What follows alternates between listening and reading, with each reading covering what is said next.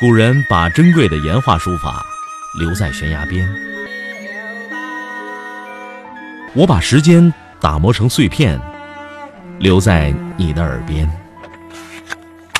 拿铁磨牙时刻。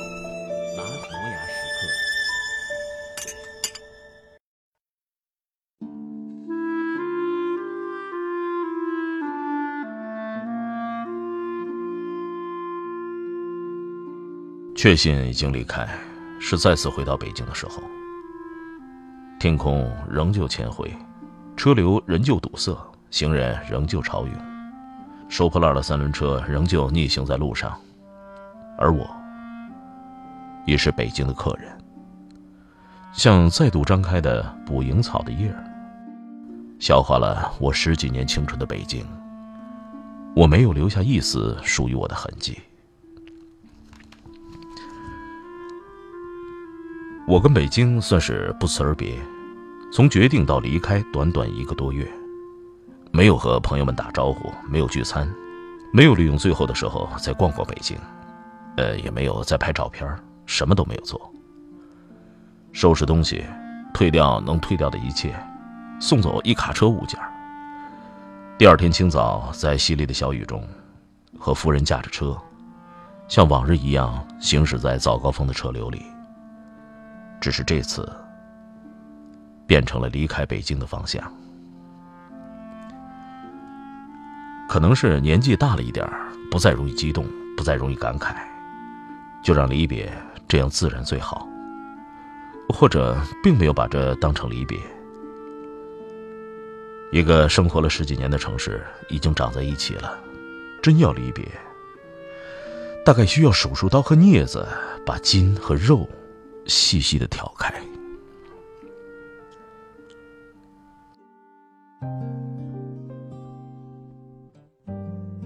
对北京的记忆宏观而具体。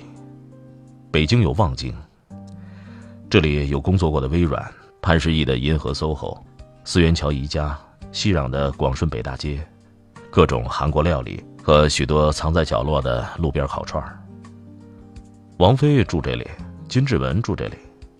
早餐铺子的师傅也住这里。这里有月租两千的半地下室，也有每平方五万的新居。饭店里吃饭的不起眼的，也许就是亿万富豪，也可能是失意的北漂。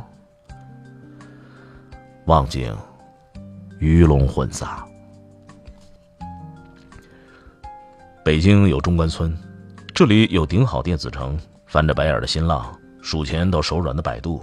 跌跌撞撞的谷歌，向毛主席保证的搜狐，送青年援建美国的新东方，宇宙第一的人大附中，一塌糊涂的北大，洋气过剩的清华，以及抱着娃娃卖光盘的大嫂。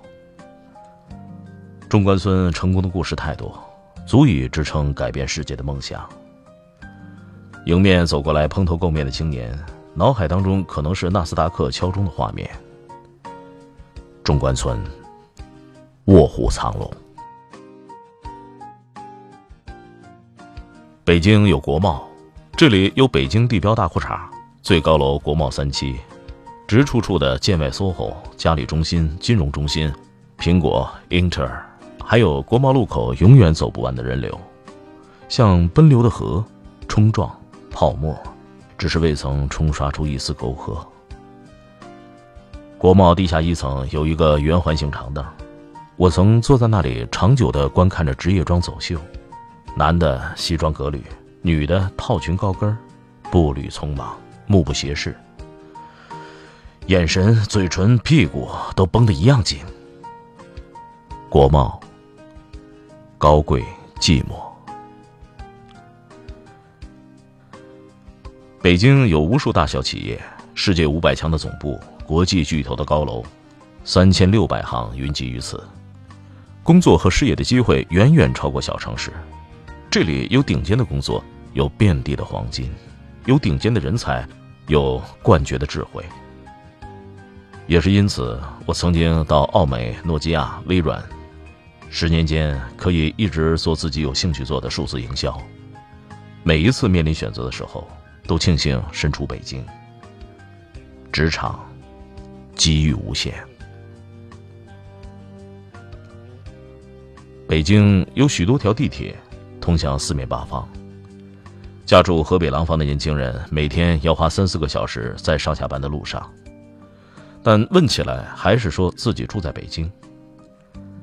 每天清晨、黄昏挤成相片在推搡的人群中勉强站住，鞋子也脏了，衣服也皱了，尊严纯属奢侈。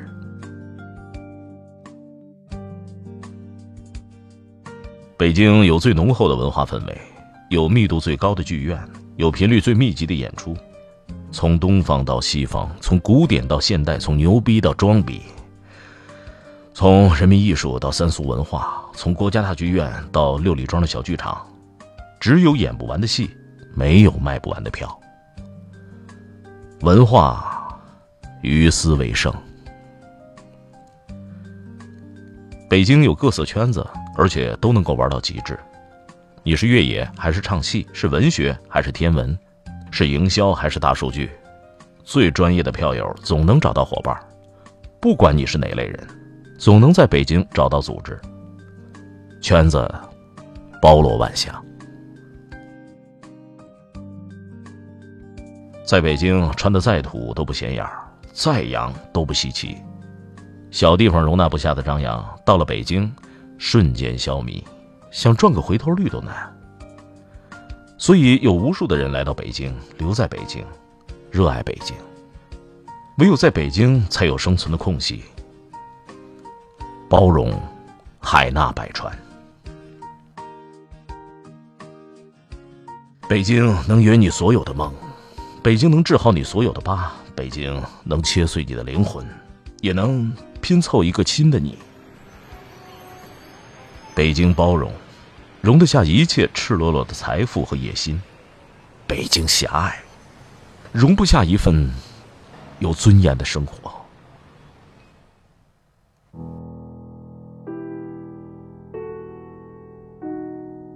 每次我开着山东牌照的车行驶在北京，总要像做贼一样，生怕被警察抓到，扣分罚款。但作为一个合法的公民，开着自己的车，遵守交通规则，居然被限行，不准进入北京地界。这事儿让我一直耿耿于怀。北京的房和车都要限购，外地人交了十五年的税，社保才有资格。北京的医保政策也区分京籍和外地，这些都不算什么。北京的教育要分户口、划学区。学区房、学区地、长期工作有多少年以上等等，眼花缭乱。就算这一切你都费尽心思操办好了，孩子十年寒窗以后，还是要回到原籍高考，考分，哼，要比北京的同班同学高出一百多分才能上相同的学校。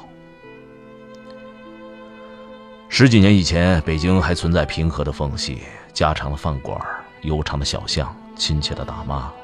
清澈的蓝天，路人还有笑意，你还能找到时空的间隙，在皇城的大气中平复灵魂的躁动。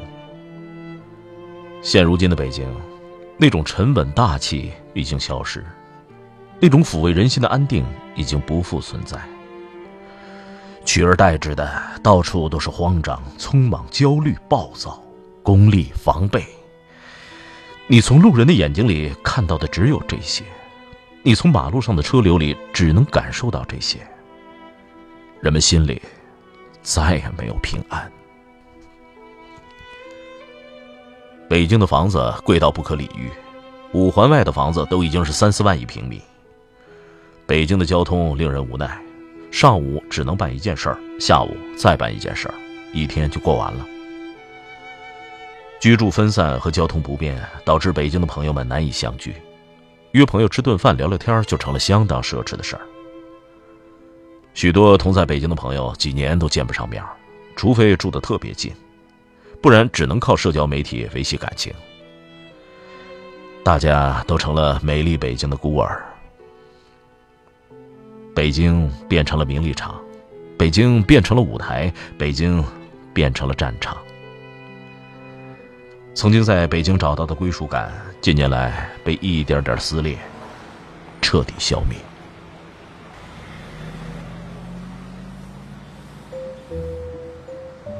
然后我遇到了我的太太，结婚以后，我们常常一起开车到北京外面的山里，呼吸一口稍微干净一点的空气。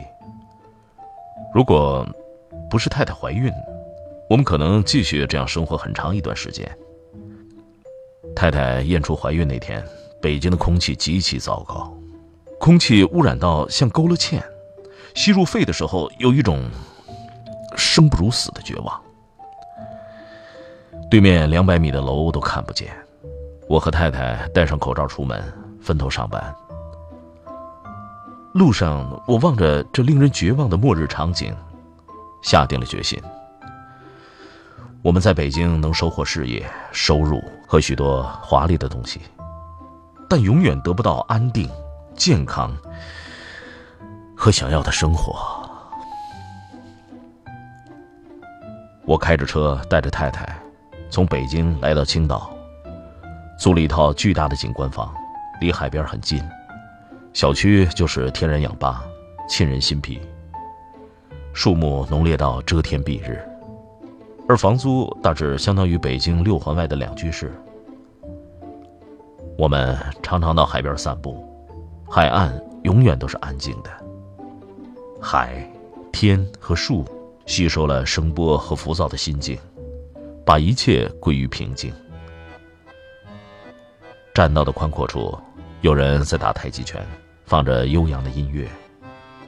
整齐的身着白衣的人们，在路灯的映照下，在海和月的背景中，把海边的宁静更衬托出几分。海风不失时机的吹来，撩起衣襟，却抚平心情。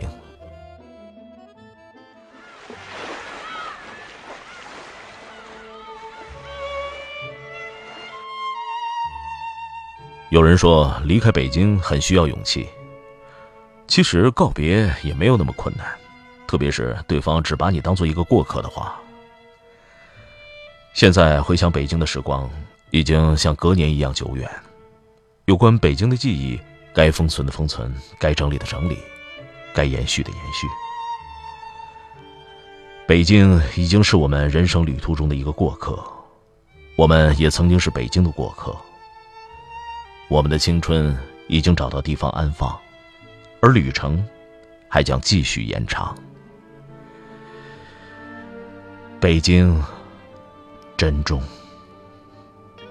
你我再会，已是路人。当我走在这里的每一条街道，我的心似乎从来都不平静。除了发动机的轰鸣和电气指引，我似乎听到了它烛鼓般的心跳。我在这里欢笑，我在这里哭泣，我在这里活着，也在这死去。在这里祈祷，我在这里迷惘，我在这里寻找，在这里失去。北京北京咖啡馆与广场有三个街区，就像霓虹灯。月亮的距离。人们在挣扎中相